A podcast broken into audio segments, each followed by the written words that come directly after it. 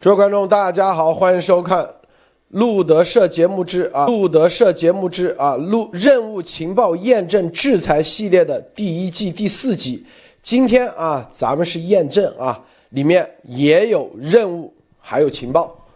为什么叫验证？今天我们讲的就是我们上次在十二月十九日啊、十八日，告诉大家一个重要的情报啊，就是这个。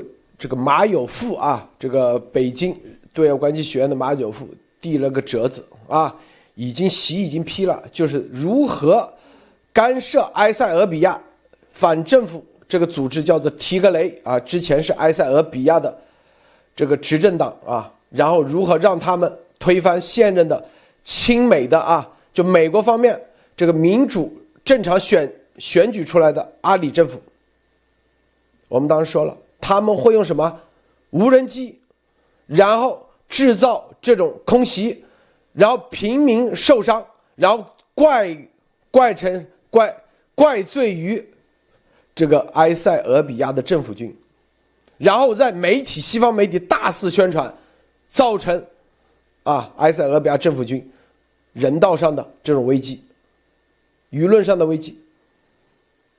昨天王毅。我们节目也这样说了，王毅到了这个埃塞俄比亚的北边，叫做什么厄立特里亚，就是啊，包括到肯尼亚，就是干啥？就是正式全面开进开干的信号，因为已折子已经批了，全部啊资金到位。话音未落，今天所有的媒体都在报道啊，埃塞俄比亚这个。提格雷区域说遭到了埃塞俄比亚政府军的空袭，造成五十六人死亡，三十人啊受伤。这就是验证，是吧？验证咱们之前的情报的准确性啊。当然，这里头还有更多的具体的这个细节，他们怎么操作的？王毅到那里怎么不觉？为什么？王毅走一步，咱们知道啊。我们说了，王毅去就是要全面推进。昨天在这个啊一个群里头，有人还问啊，这是意味着啥？我说意味着全面开干了，就是布置好全面的。果真看到没有？我们再告诉大家这里头具体的细节，这是第一。第二，天津也开始封城。我们今天要告诉大家重要的情报，这个就跟张高丽搜集。张高丽的罪状有关，这个可以说是啊，西安封城的演习之后第一次习用这个上战场干啥？搜就是用封城应急管理部最终啊，不但达到达到啥随机罪状、收集罪状，还要啊合法、合理、合规的把当地的权利拿回来。啊，就是相应的区长啊、书记，然后党政军的权利。天津，你要知道是谁的堡垒，很多年、几十年谁都攻不下，是一个小的自治王国啊。对着天津去了，大家看明白没有？这待会我们将会告诉大家重要情报。还有一点，待会我们有重要的任务啊。好，首先伯伯是给大家啊，给大家分享一下，这个有没有其他相关资讯分享？没有的话，就直接。来谈谈啊，先分享一下可以。有分享，今天有一件事挺重要的啊，就是这个呃，詹姆斯韦伯太空远镜啊，大家都在关注这个事情。今天呢，就是说它的主镜片啊，因为它是要被。把它给折起来的嘛，主镜片有左右的两个这个这个这个部分啊，然后今天是左右两部分都已经完全展开，完全锁定啊，就是说它基本上的这种展开动作基本完成了啊，所以说这个可以可以看作是一个巨大的一个里程碑。为什么？就是说到此为止，基本上这种展开动作和就已经基本完成，而且全部成功啊，所以三三百多步啊，所以说这个是在科技历史上是完第一次啊，因为第一这种东西必须成功，一次成功没有。失败啊！第二就是说，这个完完全全不不能允许容许任何的失误啊！因为一旦某一个部部分卡住的话，整个就完了啊！所以说现在它整个三百多步完全完成啊，没有任何的问题。所以说，可见美国的这种啊太空的这个实力还是非常非常强的啊！所以说今天呢。这个很多的这个消息啊，今天早上这个路德的这个节目大家都听了啊，这个关于这个哈萨克斯坦的事情啊，但是大家一定要知道啊，从我们我关注的部分，大家一定要知道哈萨克斯坦对于这个俄罗斯是有多么重要的这个地位啊，大家一定要知道，就是说。俄罗斯在这个哈萨克斯坦啊租借了两处军事设施啊，第一处就是拜克努尔航天中心啊，大家要知道，所有的联盟火箭啊，美俄罗斯前往国际空间站的联盟呃火箭太空人全部是从哈萨克斯坦发射升空的啊，然后所有的以前在这个美国没有那个这个载人龙飞船啊，就是完全成功以前啊，就是必须依靠俄罗斯啊，对吧？前的拜克就是说前往国际空间站所有的这个联盟火箭发射地点就在。哈萨克斯坦啊，这是一。第二就是说，可能大家知道比较少，就是俄罗斯的反导啊，反导的这个基地啊，也在哈萨克斯坦啊，所以说这个也是俄罗斯租借哈萨克斯坦的另外一个地方，另外一个军事基地啊。然后以前。俄在苏联时期啊，整个苏联的核计划啊，苏联的核计划也是开始于哈萨克哈萨克斯坦啊，所以说可见这个哈萨克斯坦的这个这个位置有多重要，它对于这个俄罗斯可以说是完全的这种这个啊核心利益啊，现在就是说突然就这么就乱了，所以说可见这个下手够狠的啊。然后大家可以再可以结合一下，下个星期就要谈判啊，这个普京是要这个这个乌克兰呢，还是要哈萨克斯坦呢，是吧？所以说这个里面就可以看到。啊，真正的这个下狠手的是谁啊？所以咱就不多说了啊。所以说啊，这个我们这个总加速师估计现在有点睡不着觉啊。好，路德，好，我们这个马蒂娜有没有分享的？啊，有，我想分享一下，呃，在十二月十八号的时候，路德先生的这个爆料的内容，就是简要的跟大家介绍一下。首先，在那一天的时候，路德先生介绍的是埃塞俄比亚变天以后。他们中共想要做的是，里面会搞一个应急管理部，然后跟这个疫情相结合，呃，牢牢的掌控住当地的政局。然后埃塞俄比亚一旦被拿下来的话，就会开始去招人，拿钱去在当地非洲这边去建立一个病毒生态链，辐射到整个非洲。就像现在正在阿阿富汗，他们已经给了钱要去做病毒生态链，去辐射整个中亚一样。然后这件事情，外交部正在外交部国安和总参。钟少军，当时您呃提到，就是包括联络人是谁，那一天您放了一个彩蛋，今天希望您可以提一下。然后呃还提到的东西就是之前提呃提格雷之前执政已经有三十年的时间了，都是属于共产党这样。那在二零一八年的时候，美国帮助进行了一个民主改革，现在就是这个总统啊叫做阿里。原来这个国家就是在提格雷执政的时候，三十年里面它是有防火墙的。然后在这个国家有上万个政治犯，阿里上台之后就释放了所有的这些政治犯，也把他的防火墙取消了，而且他还由于这个事情获得了诺诺贝尔和平奖。那现在是他执政的第二个五年，这第二次想要去再一次担任的时候，由于这个提格雷之前是犯罪太多了，他们不可能正常的被选举上去，所以他们现在只能用的办法就是武装冲突。然后您还提到关关于。谭德赛在二零二零年疫情爆发之后，第一时间冲到北京那边去谈的就是关于他很想要的这个提格雷。那中共就在当时就开始去教他怎么用中共的办法去打游击战，怎么样再加上超限战，这个其实就是一个中共版的这种颜色革命、这种军事政变的方法。当然，他们这个方法也是同样的复制，也也已经用在这个阿富汗了，同样的打法。所以。只要呃，当时预测就是说，只要他们呃保证两个月之内可以打得到首都的话，只要打到首都，中共马上就跳出来承认。中共现在还是作为这个联合国的常任理理事国，如果他承认了，再拉几个国家，他们好像就站稳了，就是新的这个政权。那他目的就是打西方个措手不及。所以，美国在非洲这边的力量，如果是由于他这次可以这样拿得下来的话，美国的力量就会削弱很多。啊，这个是对于上一次的总结。谢谢这个马蒂娜啊，总结很好，但是里面这绝对不是预测啊，这是啊咱们的这个情报。对，去。首先啊，刚才说说的很对啊，埃塞俄比亚，埃塞俄比亚那天咱们说的啊，就在这个节目，大家可以去看啊，啊，这是咱们。啊，我还做了一个会员节目，十二月十八号啊，最新顶级情报，中共即将在非洲埃塞俄比亚策划军事政变，推翻合法选，用合法政府啊，合法选举政府，用什么方式？啊，这个埃塞俄比亚的现任的政府，他啥？阿里总统，啊，他是什么？他是诺贝尔和平奖，把防火墙推翻，推翻的就是现任的提格雷的政府。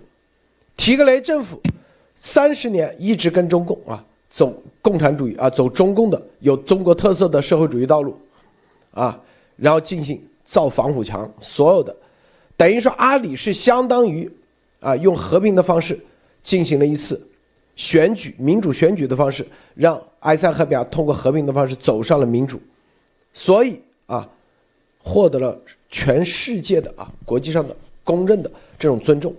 并且获得诺贝尔和平奖，还释放了一万多名政治犯。自从阿里上台以后，中共就已经在三年前就已经策划啊，我们当时节目也说了，今天我们再说，策划三年前二零一八年的时候就已经策划，已经策划三年了啊，这个里面牵扯到哪些啊？统战部、国安。啊，中联部、外交部、宣传部啊，这所有的口，这里面是要做方案的，方案就是夏有富在做，啊，西，这里面已经对未来的承诺就提个雷，他下去以后他是不得民意的，提个雷，就这三十年说白了，他已经没有政治筹码了，唯一的政治筹码是谁？啊就是谭德赛，明白吗？本来这个折子是过不了的，就是夏有富他在做这折子，啊，二零你们去看二零一七年，啊，提格雷还在任的时候，那所谓的副总理啊，什么什么外交部部长到北京，就是跟夏有富全面接待，啊，然后呢，这个外交部的部长谁啊？就是谭德赛的啊。相当于师兄弟啊，这个关系。疫情的原因啊，在北京去年，让习近平谁介绍的？就是夏有富，是吧？这个谭德赛很一般啊，到北京他肯定这个世卫组织啊，一般虽然疫情当时那个情况啊，是吧？习近平说：“哎，这世卫组织啊。”这个听说你们谁能不能做做工作啊？是吧？虽然他知道肯定之前已经那个，哎，夏有福说，哎，我帮你那个，马上联系啊。这个谭德赛就过去了。大家知道啊，这在疫情之前就已经建了，可不是疫情之后。疫情之前的之前就已经悄悄建立了这种联系，并没有报的啊。夏有福做了工作的，这里头作为交换，我们做节目就已经说了，十二月十八号。就是，啊，就是他的政，你要知道所有的东西，你得是有政治筹码的，筹码是啥？你能帮别人啥？啊，别人帮你啥？唐德赛就是帮助北京掩盖疫情，这是政治交易，然后换取的是啥？中共方面国家的力量，国家机器支持提格雷重返政坛，用夏有富的方案。是吧？夏有富的方案，什么方案？就是用国家机器，国家机器就我刚才说外交，啊，如果一旦他打到首都，立马承认，啊，外交的力量、资金的支持、武器的支持，就军方啊，武器的支持，然后国安情报的支持，是不是？统战，就所有的海外的各种资源的支持。大外宣的支持，媒体，你看就像今天一样，是吧？这所有的 C N B B C 都开始报了。国家力量的支持，哎，把一个小，你要知道，提格雷是整个埃塞俄比亚人口是很少的，占里只占百分之三十，啊，它本身也比较分散啊。由于提格雷，他为啥输？在大选中，就是因为。没有民意，民意就跟那当年的苏共一样。苏共为啥起不来了？因为民意彻底丢掉了，谁扶都扶不起来。提格雷应该是这种情况，就你怎么扶都扶不起来的，已经到这个地步了。因为三十年彻底把他所有的这个啊信誉全部给，就是他的全部赔光了，啊，腐败是吧？又是搞暗杀，又是抓政治犯，又是搞独裁，不可能起得来的。但是，啊，本来夏有夫那个方案，没人考虑的，哎，后来由于谭德赛在这个疫情上的全面的配合，后面一系列第一次检查、第二次检查，是吧？包括前期的策划，早在二零一九年就已经接触了啊！我告诉大家，这咱们的节目都已经说过的啊。具体操作方案，夏有富那天在北京是吧，在一个饭局上啊汇报的时候，当时有外交部的官员，还有一个啊国安的二把手，还有咱们的雷啊，以及陆这个墙内的啊咱们的无面人在一起。习身边的人啊，就说：“哎，这个折子，外交部已经通过了百分之八九十啊，就等，就等啊，就这个方案啊，就他就智库嘛，智库就做这方案。大家就就跟那个建楼一样的设计方案，设计方案牵扯到利益的分配，就是谭德赛赢了成功以后，谭德赛做总统，他的那个啊和他一起的那个叫做做总理。好，这是第一。”第二，埃塞俄比亚坚决走中国特色的社会主义道路，说白就全面走中国体制，中共国现在的专制体制，再也不走美国的什么什么啊民主的啊，然后啊，甚至走共产主义，甚至说白了就不是共产主义了，走习思想，就是习思想主义啊，未来具体需要支持。无人机，中共无人，因为提格雷是没有无人机的啊，但是埃塞俄比亚军方、埃塞俄比亚政府是有无人机的，他的无人机也是从中国买的。当时谁买的？就是提格雷在任的时候他买的，啊，然后呢，说用无人机起飞，就从哪起飞？就从这个北边。就是厄立特里亚，你看为啥在这个区域？厄立特里亚是啥？前两天王毅刚去的，这就我们说王毅到厄立特里亚是干啥的？就是全面开动的，就这么近，无人机正好够得着，明白吗？打完就走，谁也不知道，是吧？它不可能是什么空军啊，什么战机那种，就是无人机。就说无人机支持，然后造成平民死亡，最终发动中共的海外的所有的这些统战的媒体啊，统战之后的媒体大外宣那些记者说啊，这个美国支持的埃塞俄比亚政府军屠杀平民，用无人机啊空袭的方式，在道义上先将对方一军。啊，然后在这个基础上，是吧？制造舆论压力，让舆论上至少让埃塞俄比亚政府军处于啊被动。然后，是不是在这个基础上，就像那塔利班一样，就把你的手脚给剁掉，你的政府军你就啥都不能干，你没有空军支持，你能干啥？是吧？咱们说完，我们昨天说王毅去那里就是要开干的，话音未落，这就已经开始行动了，看到没有？啊，并且提格雷还说了，死八万人，啊，打到这个首府亚德斯亚贝拉亚贝亚亚贝巴，啊，消灭埃塞俄比亚有生力量八万军队，支持特提格雷，派。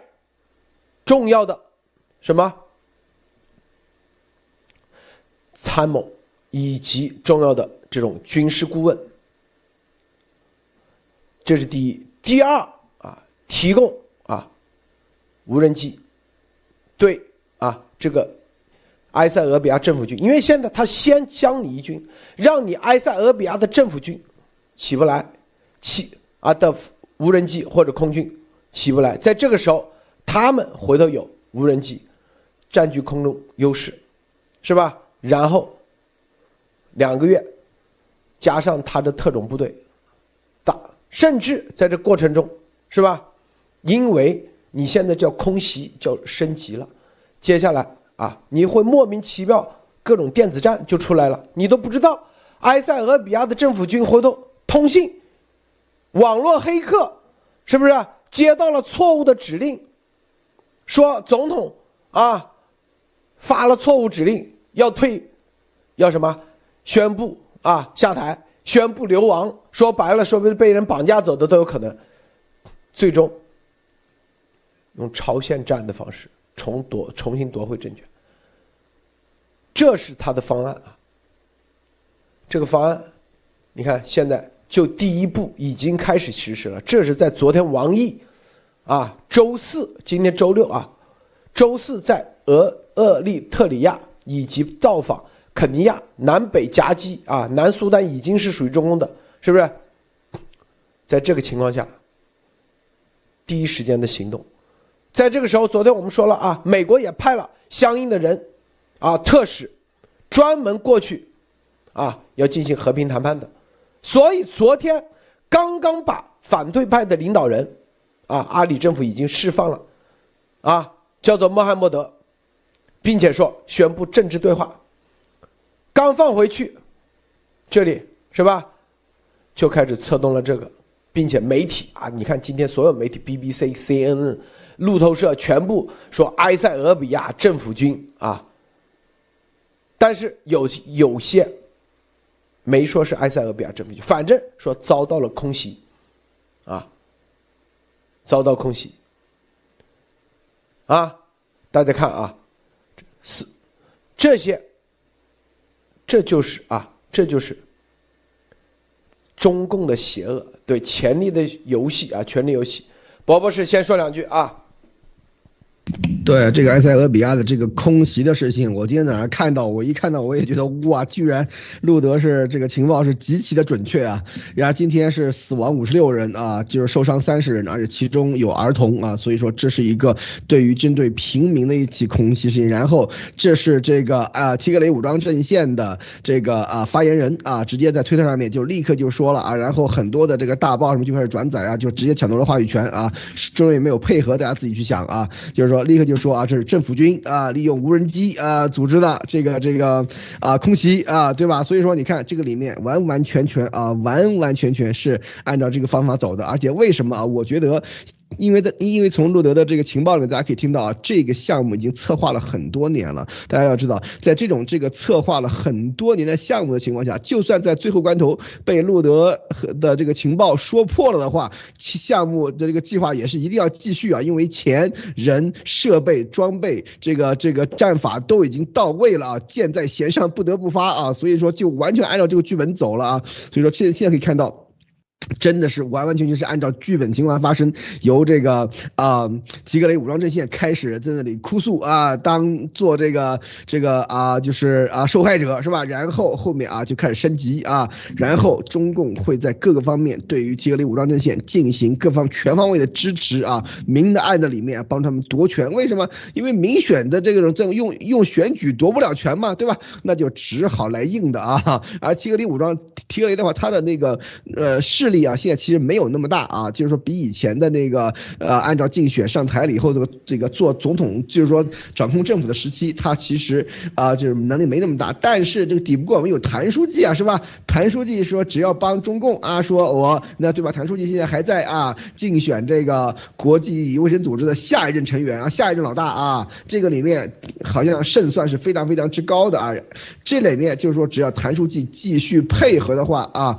这个呃，我们习总加图师也会把这个埃塞俄比亚的事情给做到做到底啊。然后这个时候，埃塞比亚俄比亚夺权夺呃夺权了以后啊，提格雷武装阵线重新掌掌权了以后啊，那就是说，你看这个交易就正式完成啊。所以说，可见这个里面它的这个整个的过程啊，就是说，我是觉得是世界上没有任何一家媒体在提前能够预言到这件事情的发生啊。所以说，只有路德社。真正的在十八号的节目里面啊，完全预言到了今天这个事情的发生。你看，王毅前脚刚走，后脚又开始，而且这个位置空袭的这个地点的位置是正好是在能从这个厄立特里亚和那个提格雷地区的这个这个啊，就是啊区域之内的啊，所以这整个的一切都是非常非常的这个啊。那人浮想联翩啊！如果没有这个路德社说出来的话，大家可能觉得哦，真的是这个啊，这个埃塞俄比亚政府军对吧？这个泯灭人性对吧？空袭平民是吧？所以说这个里面大家一看知道，这个整个后面这个水啊，真的是非常之深啊！所以说这个又是这路德在这个事情发生以前就把这个情报给说出来，又是被说准了一次啊！路德。对啊，这个埃塞俄比亚这非洲之角，王毅啊，前天说啊，特使啊，作为非洲之角已经派了特使，啊，这就是什么叫特使？特事特办，在中共国就叫特使啊，直接给习汇报，要钱，要人啊，最终第一时间直接给习打电话，具体就是，这叫啥？叫做亲自指挥啊，亲自部署，就这概念，这是第一。非洲之角，我们昨天。晚上做节目告诉大家，非洲之角啊，今天早上也说了，和哈萨克斯坦之间是一个隐形的线，密切关联。这条隐形的线就是石油，就是能源。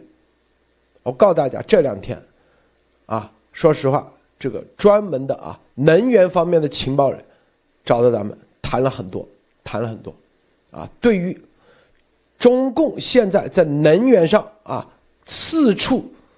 点火，各个战场，我告诉你啊，有的一定是啊西方的战场发动的，有的是中共发动的战场，这些战场都在角力，只是你看不到而已，只是没有像二战一样是吧？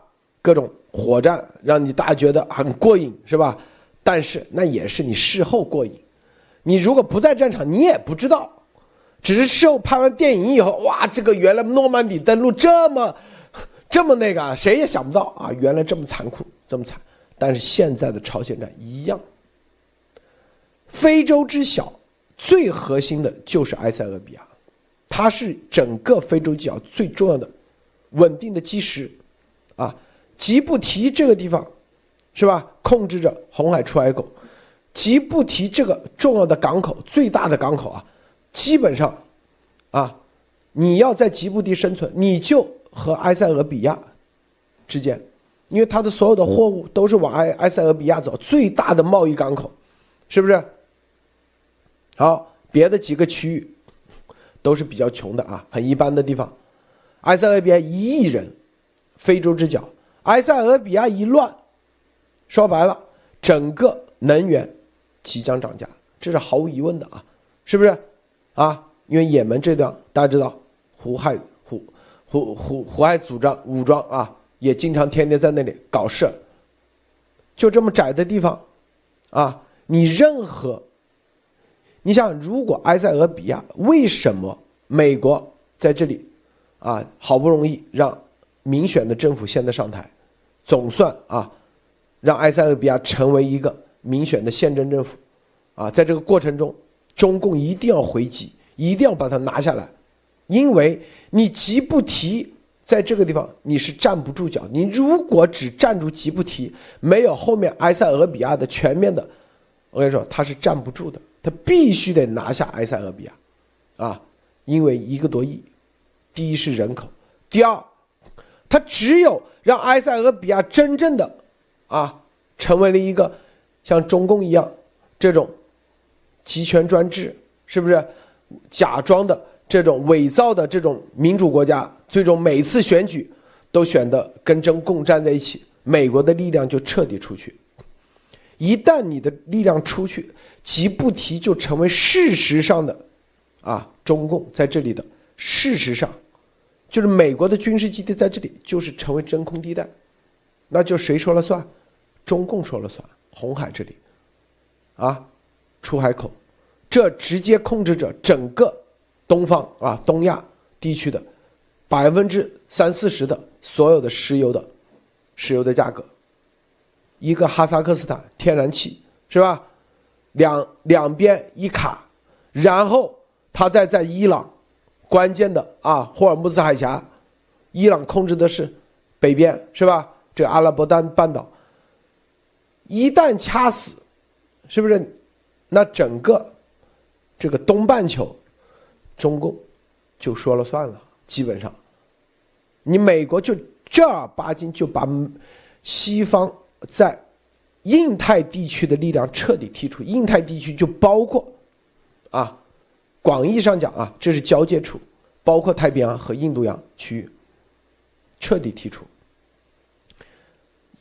印度，它是一个啊，可以说是一个博弈的地方，它既可以跟着俄罗斯走，又可以跟着美国走，啊。万一搞不定，它又跟着中国中国走，中共走，那印度我们说了啊，这最大的劳动力的市场，如果啊包括南亚次大陆这这一块，它的战略地缘位置，谁失去印度，谁啊当年大英帝国失去印度就彻底啊从这个什么大不列颠就变成了英国啊就不叫啊。你要这之前叫大不列颠，英国的王啊叫大不列颠 king，英国的啊印度的皇帝他是这样啊，没有印度他就不叫皇帝了，他只能叫王了，就印度没有了，对，大英就不叫帝国了，他只能叫 kingdom 啊，是吧？大家去看啊，去看看这段历史，就是印度，它的这整个的战略位置决定了。整个印太地区的归属，是不是？你看啊，阿富汗、巴基斯坦，是吧？然后这里埃塞俄比亚、伊朗，那印度基本上就孤立了。印度一没有，对于西方来说，西方来说最大的一个最大的问题，劳动力的问题。啊你的只要你在的经济产业链上，你竞争不过中共现在创造制造啊搞的这个什么便宜货的这种产业链，你就彻底出局。在这个啊，是吧？中共打的是这个算盘，所以埃塞俄比亚对于中共来说是极其重要。所以这一块可以说和哈萨克斯坦两个地方啊，相当于啊两个。习经常啊下棋，跟这个叫啥，这个那个下棋的叫啥名字啊？经常下聂卫平，聂卫平对，这些方面一样的概念啊。但是，但是这里头，埃塞俄比亚、哈萨克斯坦这在博弈中，这就是我们当然来看二战时候北非的战局啊和。欧洲战况都是息息相关的，很多人很少关心北非的战局啊，为啥呢？都以为啊只有欧洲战场，没有北非啊，正是因为前德国这北非啊，是吧？沙漠之狐，后来被美国干掉了以后，它的能源基地没了，是吧？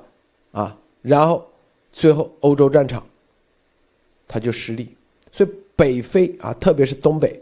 这个非洲之角，这是极其重要的。任何所有的，都跟这些有关。所以我们告诉大家，埃塞俄比亚，咱们十八号说的都验证，其实就告诉大家，咱们的东西是准确的，这种情报的准确性是能够得到验证的。这种得到验证的东西，最终一定啊，到底。中共的布的局，一定是能解得了的。这个马蒂娜，你怎么看？嗯，好，呃，关于这个埃塞俄比亚的事情，请大家先记住几个大致的数据，就对它有个概念。就是，呃，首先这里是一点一亿的人口，这里有九十多个不同的族裔群体，然后它有八十几种不同的语言。说白了，在这个地方其实只适合这种民主制度。根本就不适合去搞这种统战啊，什么共产主义的东西。所以，当这里现在已经长期的，已经一年多的时间陷入这种人道主义的灾难，呃，没有人可以预测这种混乱可以带来什么结局。我相信，包括中共，还有他们现在正想颠覆政权政权的这些人，他们也没有办法去预测这个结果会是什么。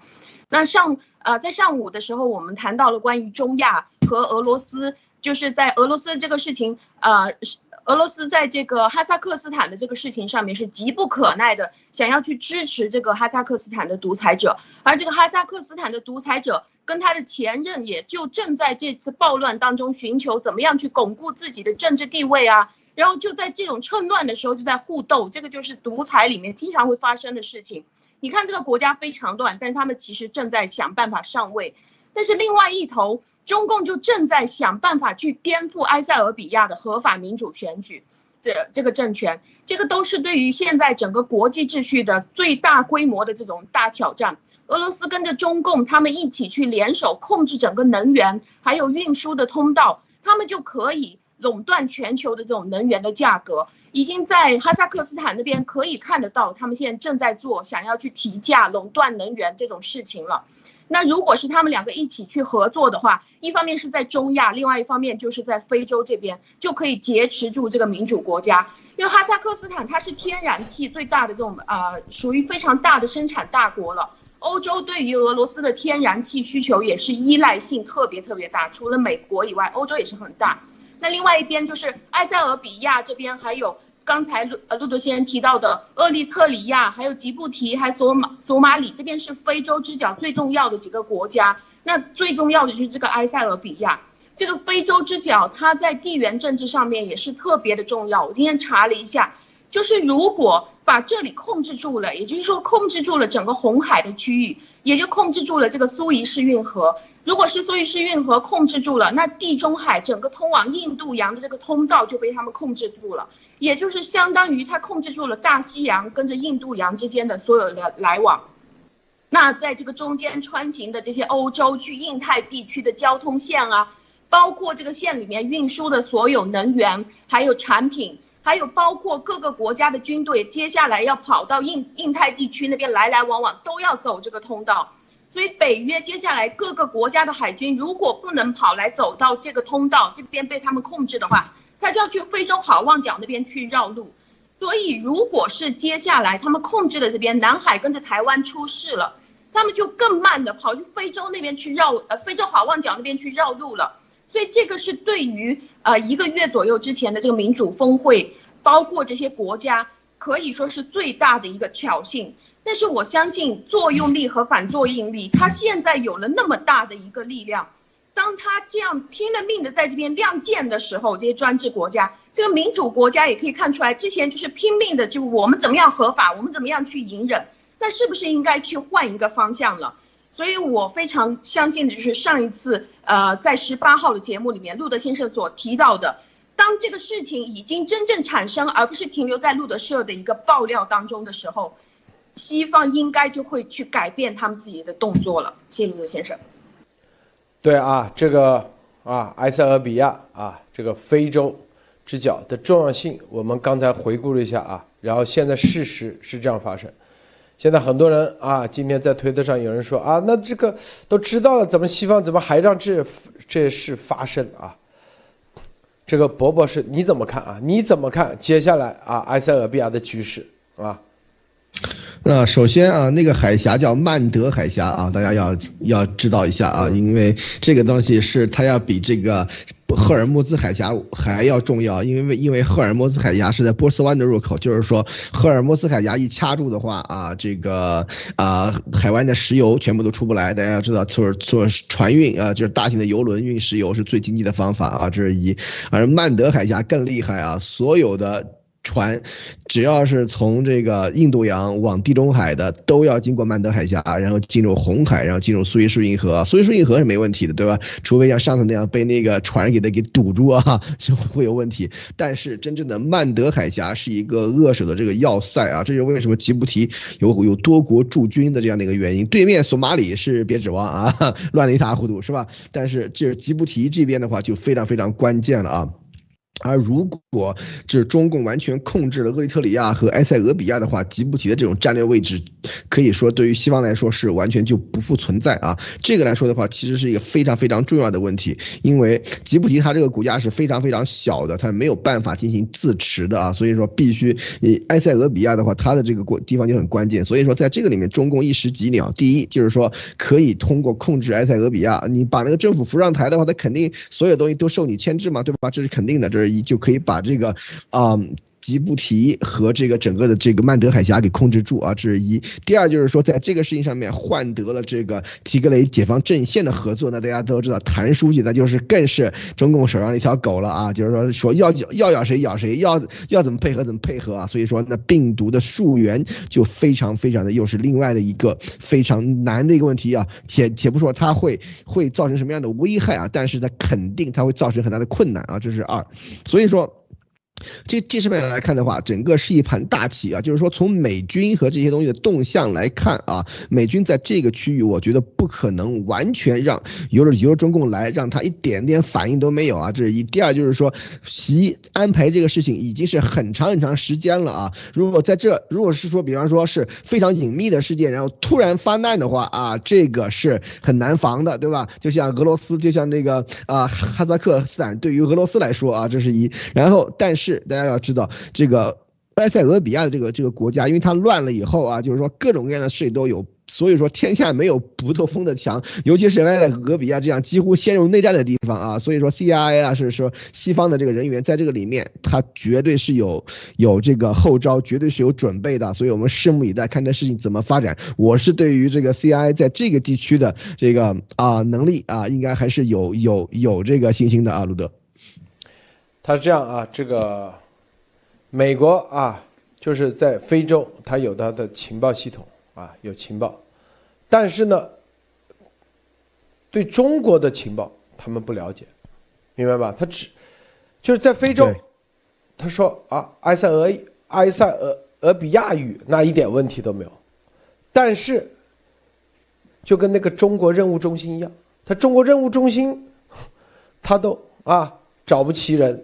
波博士，明白吧？你怎么对指望他在非洲的情报人员天天又突然跟能获得中国的情报以及对中国的情报进行分析？他没这能力，我告诉你，知道吧？啊，这就是这就是啥？这里面啊，中共他在啊，他是绕到第三方、第三国，他打美国的系统这一块的一个。啊，弱点。这个弱点就是啊，之前我们说了是吧？比如说啊，这个非洲的这整个，他你就基本上为啥打一一打一个准？像阿富汗这个也是一样。阿富汗这个事情，首先啊，美国在阿富汗的情报，那肯定说阿富汗语的。然后，但是呢，中国的情报是由另属属于另外一个部门。不不是，是属于另外一个部门，语言都不一样，归口都不一样，你怎么两个东西放在一起啊？是吧？然后还是要应对的啊。路德的意思就是说，这是要印证的。比方说啊，有个埃塞俄比亚的线报说啊，这个中国要在背后搞事儿，是吧？北京要帮我们搞事儿，但是你北京那边没有人验证的话，埃塞俄比亚这条信息就没有办法说是对的还是错的，因为它有很多很多信息，大量的信息在。从从各个各个方面过来，你很难判断它是真是假。但是，一旦有中国来的消息能和埃塞俄比亚来的消息能对上的话，那立刻就是真的了啊！所以说，这个其实非常重要，路德。对，这里面，这里头就举个例子讲，咱们用阿富汗举个这个例子啊，因为阿富汗这个情报上绝对美国啊是有问题的。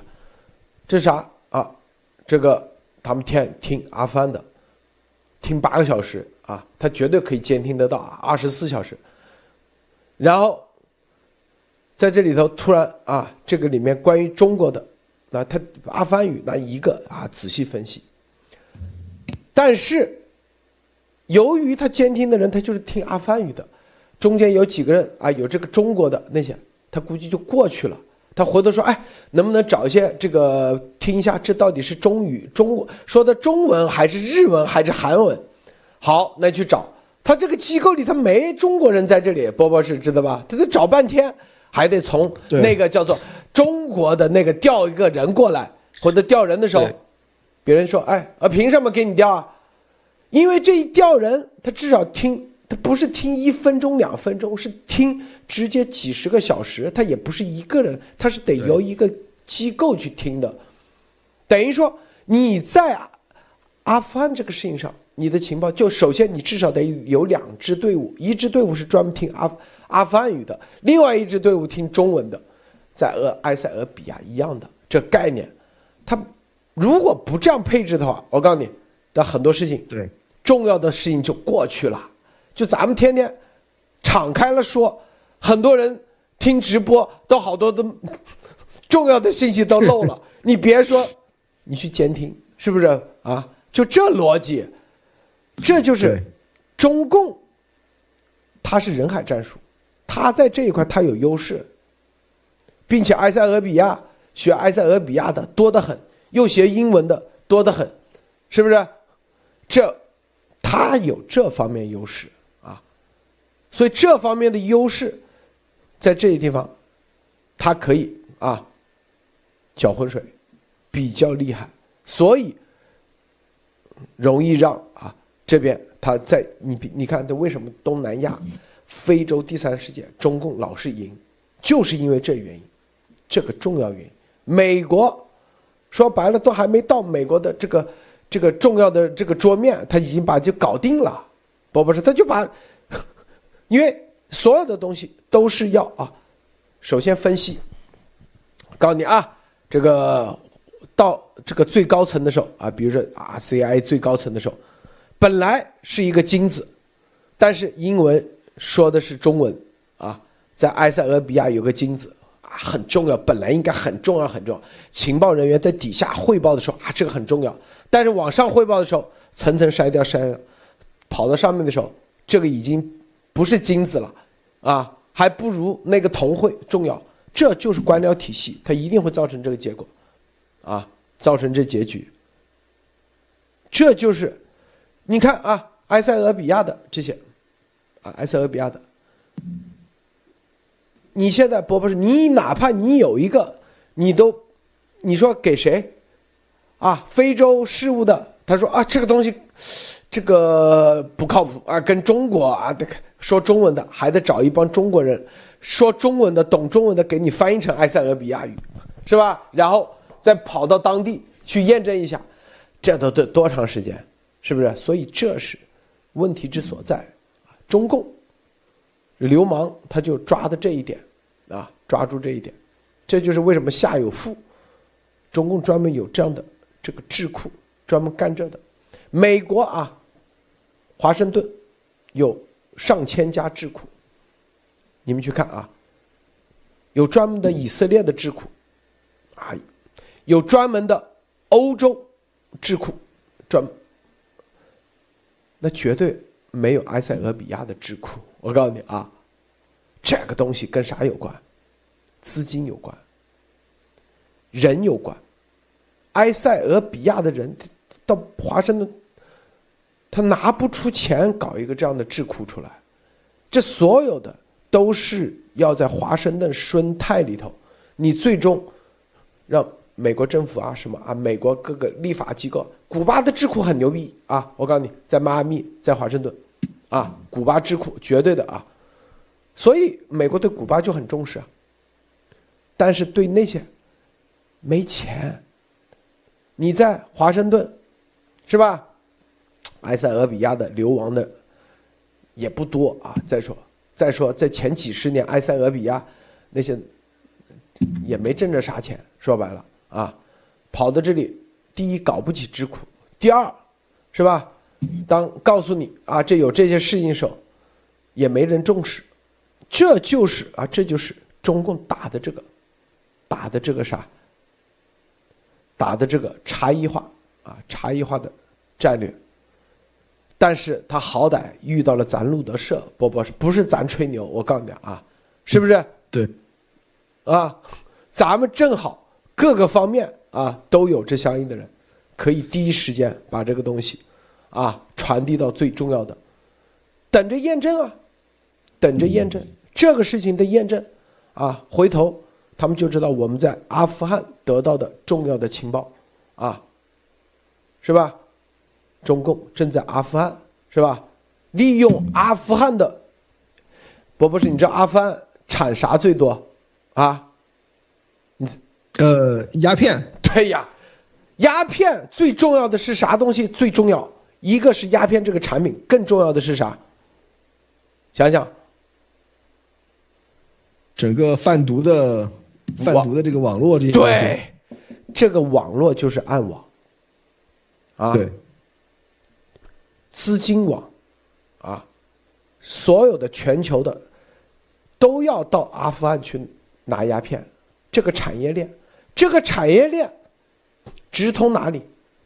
全世界消耗这个海洛因最大是哪里啊？啊，没，对呀。硬是，全世界最大的毒枭是在哪里？啊，哪里的毒枭进入美国最牛逼？墨西哥嘛，是不是？啊对，美墨边境，啊，这就是啊，中共利用啊，通过阿富汗就可以撬动阿富汗几十年形成的这个。这个毒品网络去干啥？跟墨西哥撬动墨西哥，从美墨边境能干很多很多事。这就是我们之前告诉大家的啊，阿富汗中共在干啥？是不是？哥伦比亚那是啥？那是二手货，真正的进入美国，所有都要经过墨墨西哥。墨西哥相当于。就是总代哥伦比亚是搞可卡因的啊，这是不一样的。哥伦比亚的这个毒枭都是可卡因啊，这他们是土产啊，这个 这不一样的。生产是不是？对，阿富汗是鸦片，鸦片是海洛因的这个原料啊。对，这就告诉大家，这些都叫情报啊。但是，啊，你不跟他们说，他们想不到，他不会有这种情报。这就是是吧？鸭头。它存在的价值是什么？对中共来说，就是让美国的相当于系统天天疲于奔命去干那些。中共比如说这个部门总共二十个人，花了十五个人盯着跟着丫头去，浪费时间去调查消息这些东西，就查那些假消息去了。烟雾弹，嗯，对，烟雾弹去了。他天天说的啊，九二四就要台攻打台湾了，你们赶紧那个这边屁颠屁颠的啊，赶紧。实际上，这是假的，知道不？然后啊，你们看吧，啊，怎么怎么地，又跟着，这就是朝鲜战，这就是我们之前说九层妖塔，十面埋伏。所以啊，这就是啊，阿富汗的网络是干啥？它的病毒难道就不能通过阿富汗这个地下网络吗？最基本的逻辑是不是？马蒂娜，你怎么看？是的，就是我觉得预测是没有用的，因为谁都可以预测，但是预测被验证就是超有用的了。这个情报也可以是没有用的，当这个情报是海量的时候，但是精确的时间点和地点还有内容，这个情报就会真正非常有用。而且我们之前看到的就是，呃，在路德社的这个爆料当中，所有的这些爆料，当它还没有被验证之前，这个可能就是被大家遗忘，但是它真正被。验证的时候，这个就变成了无比的价值了。像埃塞俄比亚这种有八十种语言，我觉得谁去了都是焦头烂额的。而且，呃，我觉得在这件事情上，你要去，如果他不做民主制的话，这个地方要破坏掉他的政府，其实是非常容易的。因为政府它是就亮在表面上的，但是你要把它整合起来，变成一个统一的声音，让大家是统一思想，就真的是太难太难了。去做独裁的这套，在这个地方简直就是神级别的这种难难度。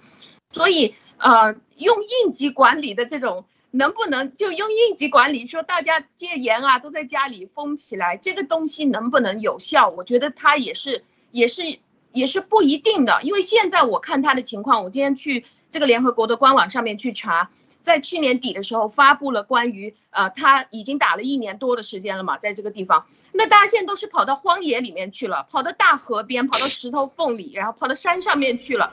当地的情况现在是持续持续的有各种各样的空袭，然后这个空袭之后就没有援助的卡车可以带东西进去，人道主义的援助就是在联合国官网上面说，人道主义援助都进不去，因为这些工作者他们不得不减减小规模，只能走路进去啊，或者是用什么小的更小的东西把它推进去，卡车进不去。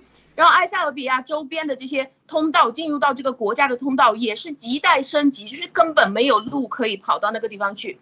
他现在就是大量的难民在那边忍饥挨饿，所以他联合国他发布的数据就是他现在已经有七百多万人是急需人道主义救援，有五百多万人都已经没有饭吃了，在那边饿的实在没办法了。你说这个情况下，你你要过去做中共的那套，你要怎么做？而且现在联合国在这边定义就是双方都已经违反了，就是在他国家之内交战的双方都已经违反了国际人权法，这是确定的。人道主义法还有难民法，而且在接下来如果继续升级的话，就会造成战战争罪或者是危害人类罪了。这个是在去年底就已经定义了。那现在我们都可以看得到，这个中俄两两个国家都是吃相过度难看，应该是全世界都受不了。如果说像今天这样，俄罗斯可以派空降兵跑到哈萨克斯坦那边去打仗的话，那说白了，按照你这个逻辑，其他国家都可以打着叫做什么过去过去援助啊，都可以跑到哈萨克斯坦那边去跟你对战，那联合国就没用了，国际法也没有用了，所以我觉得这个事情是非常大的问题，绝对不是一个小问题。谢谢陆先生。这个咱们啊，博博士，我告诉大家啊，咱们那天告诉的重要情报啊，阿富汗中共正在利用阿富汗啊做重要的这个。中中转站啊，因为大家知道阿富汗塔利班的他的这个网络，他不可能分享给中共，这是他的独家网络。博博士知道吧？就跟你做生意一样，对，你可以用你你的客户对吧？你不能分享给别人的。对，他并且他建立的这个网络是经过几十年美国啊各种啊调查，各种财务这种渗透的情况下。正儿八经谁都查不到，我告诉你，是不是？中共啊，美国现在已经正在全面的，我们说了，他就会通过阿富汗传播病毒，啊，利用阿富汗的网络，美墨边境，他们现在全面在那个，我告诉你啊，这些东西，是吧？包括欧米克隆，美国情报系统已经知道是从哪来的。今天晚上会议节目，我们都告诉大家啊，为啥一下一百万？一百多万，接下来，接下来，一百多万，现在还只是才多长时间？啊！我告诉你，这个是超生物战、超限生物战已经得到了全面的确认。我感觉各方面的，埃塞俄比亚这些，是吧？这就跟当年犹太人。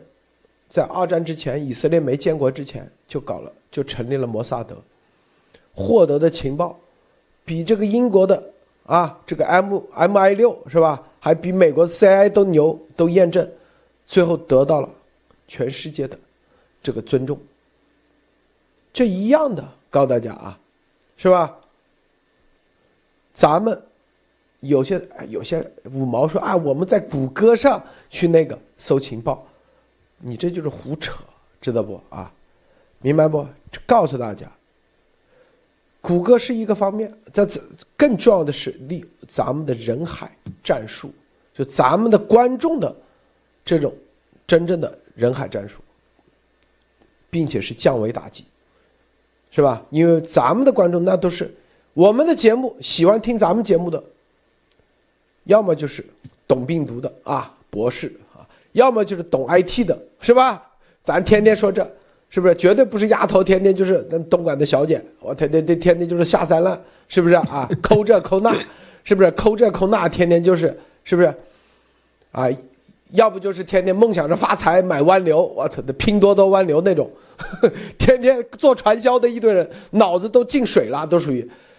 要不就是啊，是吧？懂情报的、分析的、分析师，你看。这些咱们的推友们发的这些东西，有极大的价值。我跟你说，绝对的。我告诉大家啊，不的，因为中共他在情报界他打的一个战术是啥？就是情报海，中文的情报大海的战术，让你美国你根本看都看不过来，你也不知道哪个是真，哪是哪是假，是不是？但咱们知道，就像出去打鱼，是不是？你得先得要知道哪个方位有鱼，在这个方位基础上，美国的那个什么军舰，美国的这个打渔船，它才起得了作用，否则大海这么大。他再牛的这个军舰，速度再快，一次能打几十吨，他也使不上。他不可能用声呐把全世界的海全部填全听一遍，他做不到。我告诉你，得有个方向，基本的方向线索，重要的，然后告诉你，啊，坐标，他一上，一捞一个准，咱们就起到这个作用，啊。咱是不是关键时刻，还比这个方向还要更加，啊，还告诉你啊，这个鱼明天早上几点钟会出来，有多少吨鱼，你不需要派多人，你就来一个十吨的船就行了。这一次有个八吨的鱼，哎，他就节约了，他另外十吨的船就跑别的地方去，这就是啊重要的价值。所以很多啊，这就是咱们说日拱一卒，更重要的。去没你不行，丫头所做的就是让你这个没你不行，只是变成没你捐款不行啊，没你给钱不行，别的你啥都不是，是不是？别的你一定要做无我啊，是不是？但是给钱，没你不行，知道吧？他这逻辑，他是这种，咱们所有的这些每一个人，你所做的都很重要，但是在这个过程中。很多说啊，这个中共也可以在化身在推上啊，搅浑水。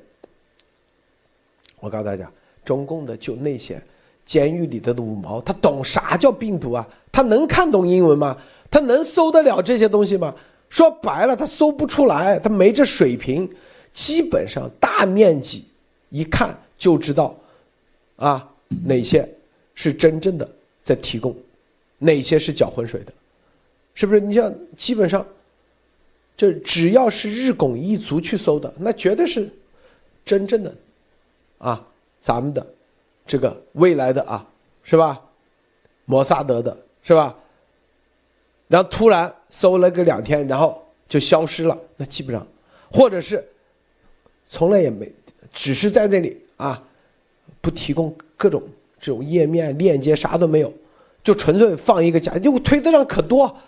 放一些假消息，那你就是搅浑水的，很容易识别。我告诉大家啊，说的极端的很，啊，这个西安啊怎么怎么了啊，啥都没有，然后过两天啊又这个哪里啊又人咬狗了啊，这个大家哇这个好那个标题党，这种你看的，你真正的你看像啊这个得知一得知一知音啊这些。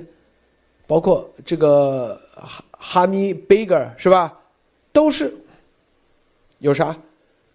有文章，有网页，有链接，有逻辑，但跑不掉。我跟你说，中共哪怕找一个啊，现在监狱里也找不到这样的人能做这事。说白了，他想搅浑水都搅不了。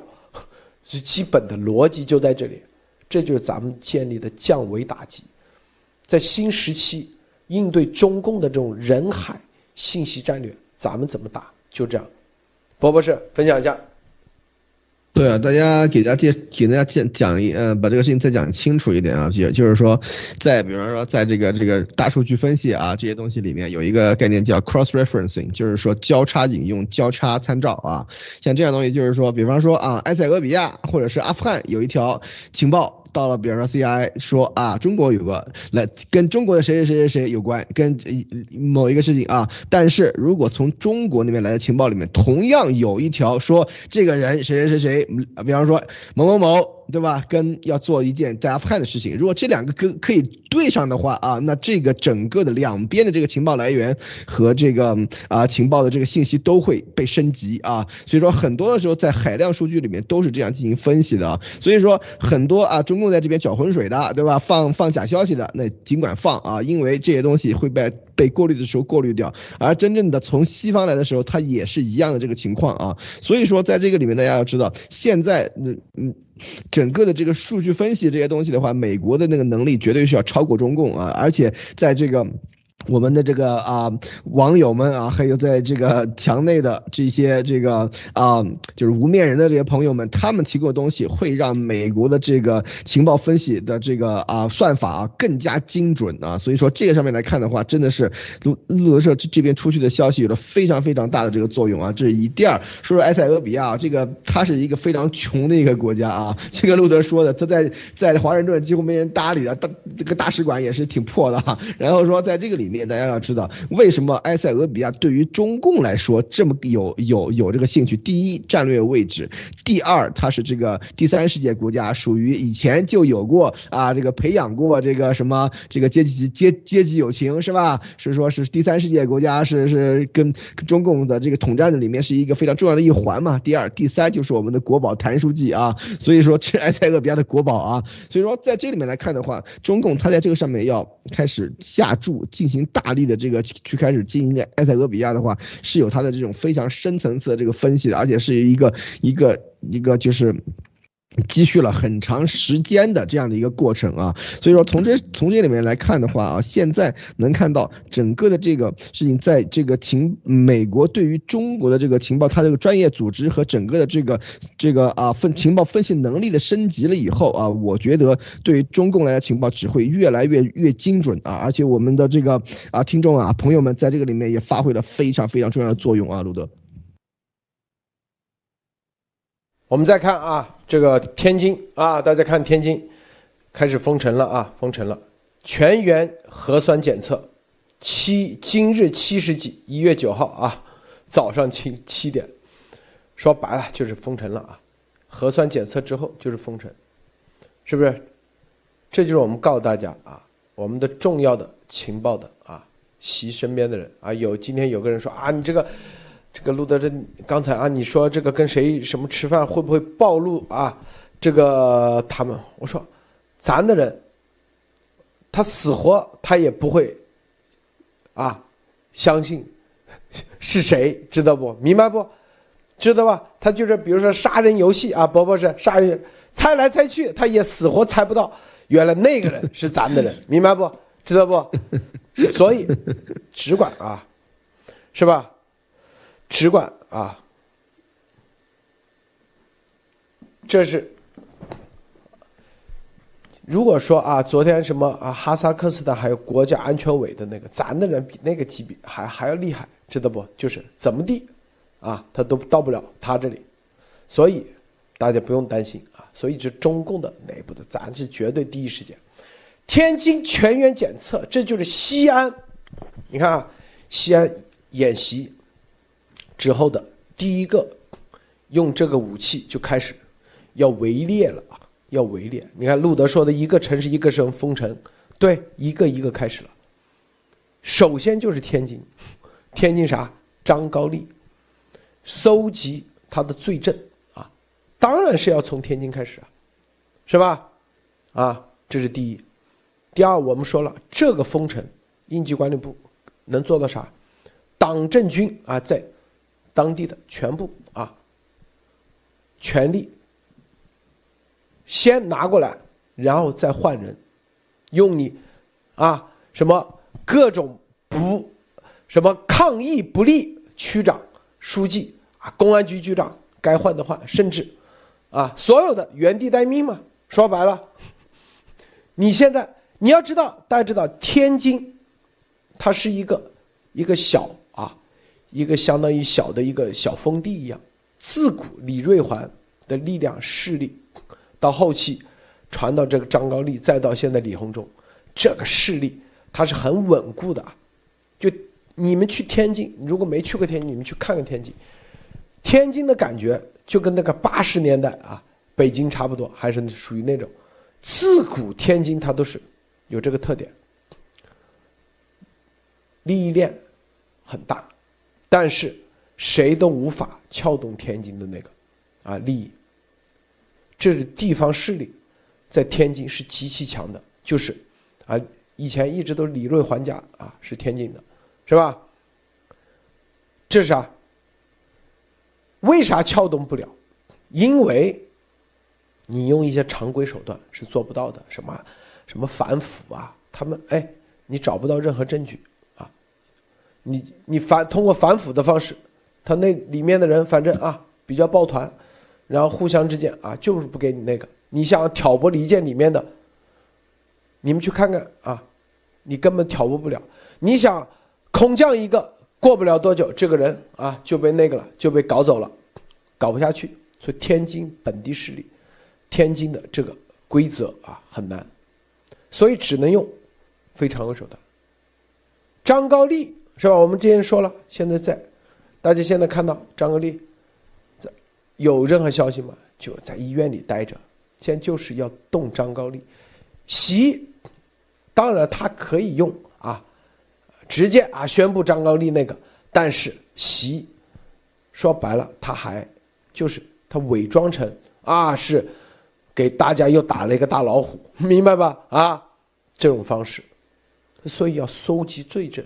没罪证也得让这底下的人跟他罗罗织各种罪状，甚至造罪状，就是从天津，正好啊封城，各个区域你所有的官员没有任何指挥能力的时候，甚至你身边的警卫啊所有的东西都跟不了你的手，哎，很多事就好干了，这是第一啊，对政治清洗那是肯定的啊，是吧？这是第一步。当然了，老百姓的侧压那是很很正常的，毫无，是吧？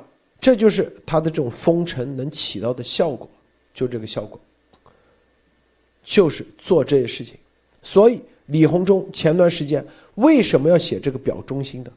说白了就是知道张高丽已经被关了，已经被那个了啊！李鸿忠跟张高丽那绝对关系不一般。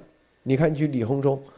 啊的轨迹，李鸿忠从深圳市委书记，张高丽做完深圳市委书记啊，后面后脚啊是黄立满，再后脚就李鸿忠，他是跟着张高丽这条线上去的，所以路数一样。为啥前后脚？前后脚，因为湖北又去了吗？为啥？因为我可以帮你把前面的屁股给擦干净，啊，否则你前面的东西万一爆出来，是不是？最怕翻旧账。大家互相官官相护就可以了。所以，在天津这个事情啊，一个城市一个城市，就是就跟当年文革一模一样啊。现在天津干的这些事情啊，由于啊应急管理部，他就可以有疫情防控指挥部，就跟那当年啊文革革命委员会一样啊，文革小组一样，就开始全面的啊，全面的开始。开干了，这个马蒂娜你怎么看？嗯，我觉得他这个就是，其实他现在所做的这一套封城啊、应急管理的这一套东西，就是，就，其实就明面上的来为难你这个城市。你现在就是企业你也别做了，什么事情也别运作了，政府也别运作了。这里为什么有病？但是你去检查半天，他就是没病啊。而且我有几对天津的朋友，我了解他们就总是说我们天津人是家乡宝，我们很难出去到其他的地方去生活，因为这个地方的人好像就是活在他们过去的那种固有的生活形式里面，就在不断的去延续他呃延续他们自己的生活习惯。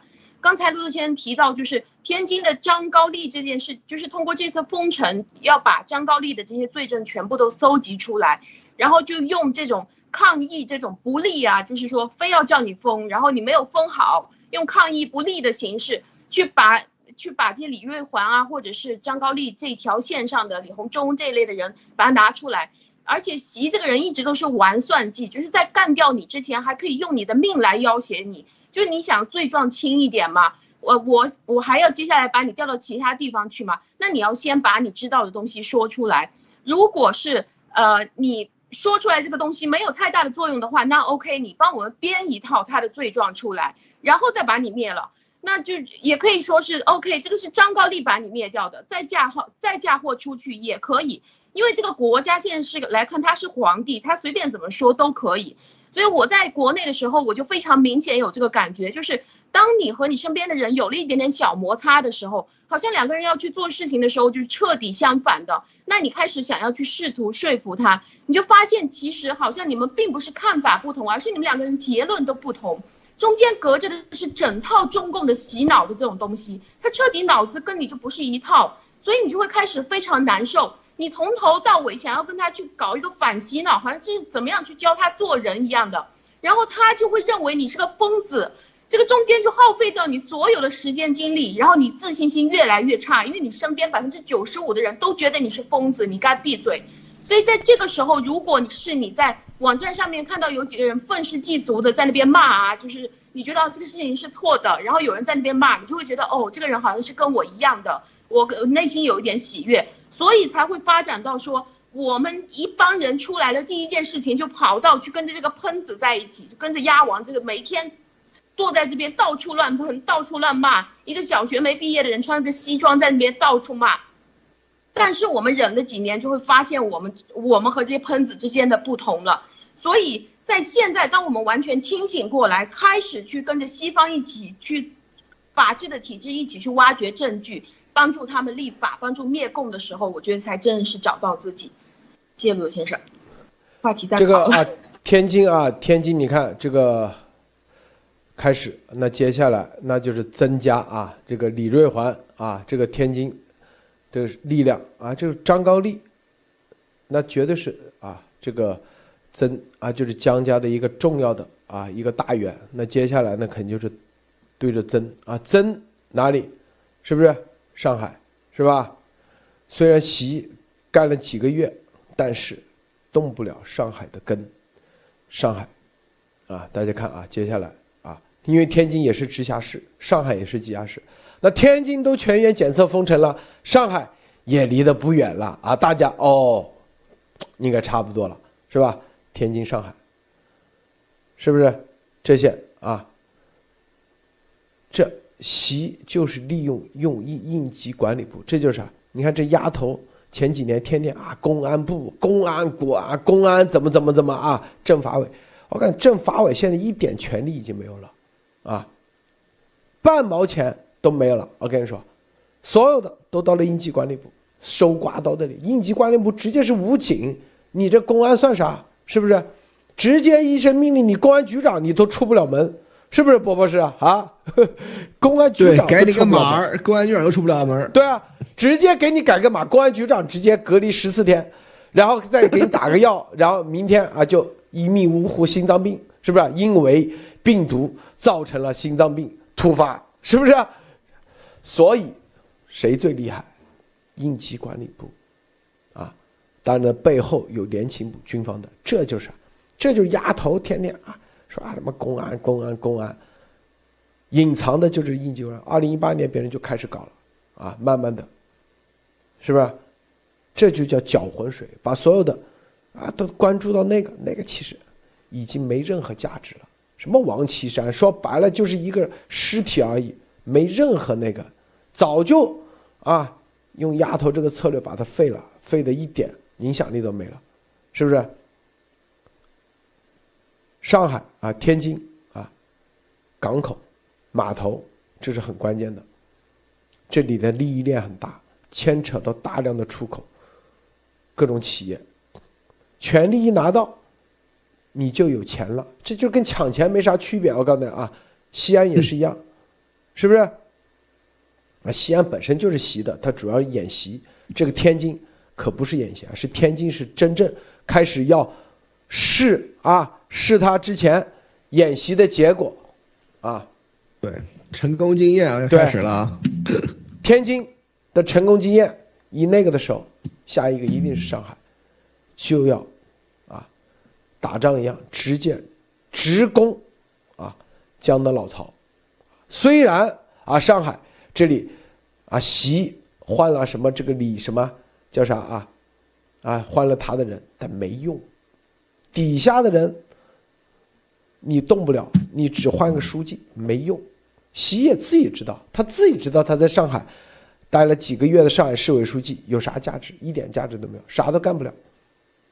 核心的权力肯定是在江家。上海它控制的啥？是控制的资本、金融。天津是啥？啊，天津市码头、港口，最重要的啊，因为北京的出海口是在天津。上海是啥？资本。啊。更重要的啥？由这个资本，就是以龙头，就是等于说就把彻底就把江的呃之前的势力一锅端啊，就可以做到一锅端，是不是？哪些势力？它很简单，首先先把上海上交所给权力给拿过来，第二是吧？这些所有的证券公司大的拿过来弄过来，是不是？对，现在习就是全面进攻啊！大家看啊，是吧？然后上海，这个很多说东部战区那肯定是习的啊。这南京军队这块，他是用这个，但是是不是你军队和地方它是千丝万缕的关系啊？你不可能啊！习他知道啊，是吧？这个上海周边，比如说啊，这个什么呃什么苏州，是不是江苏苏州？这些浙江有些区域，它还没有全部掌控。这所以就是产业链，上海所带动的这个产业链，它是很关键的啊，很重要的。这些控制了，等于说啊，江的彻底结束啊，彻底结束。最后逼的就是啥？逼的就是我们那天说的。大数据的核心的啊，将增几十年建的真正的这个大数据的核心的秘密，核心的这些东西，这才是关键。这个东西不掌握到手，就跟你这个玉玺，你只是做了个龙椅，没拿玉玺，就过去叫玉玺，现在就是你核心的。因为你随时就会被推翻，我告诉你啊，这就是为啥习之前不敢动，他没有把这个应急管理部这支军队，这支啊有生武器的这种部队练出来的时候，通过这个把所有的权力可以那个的时候剥夺的时候，他不敢轻易的动，因为他知道他没有控制真正的龙脉，龙脉就是数据之脉，数据。分分钟就可以把它翻盘的啊，是不是？他知道，啊，他很清楚，这就是栗战书做中办主任时藏的东西，这就是张高丽是吧？和栗战书之间一封信，这就是张高丽也参与了这些具体的实施，这就是习为什么一定要动江增，需要的是这个核心的。因为是江绵恒全面负责的，啊，实施几十年，这就是啥？这三八线以内，这些家族为什么还有底气的一个重要原因。这就是为啥邓家势力衰败的如此之厉害，因为邓家没后期的这个所有的通信啊、网络啊跟邓家没关系。那时候邓已经。没人了，邓家就搞点小房地产，能有啥？你现在做任何，无论搞情报，无论搞对内的宣传，啊，资金，包括资本市场，你有数据，你啥都可以干。你说你手上有五千万人的啊，所有的数据，我告诉你，第二天，纳斯达克，或者是叫啥，这个这个纽约交所，立马立马。你至少这个市值几十亿美金，我告诉你，绝对的，做个前台网站太简单了。我告诉你啊，三个月，只只要这个架构师人员到位，三个月。但是数据是最难的，这所有的大数据里头，算法是吧？智能分析，网络的架构，习知道吗？他没掌握到手。谁了解？江家、江绵恒，别人学这个的，中科院专门干这个的，是不是？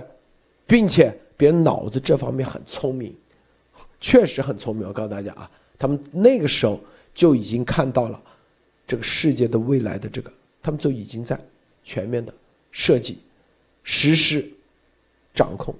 所以大家知道阿里巴巴起来，你只要有这种数据的垄断，你别说一个阿里巴巴。你想搞个互联网公司太简单了，这就是数据垄断。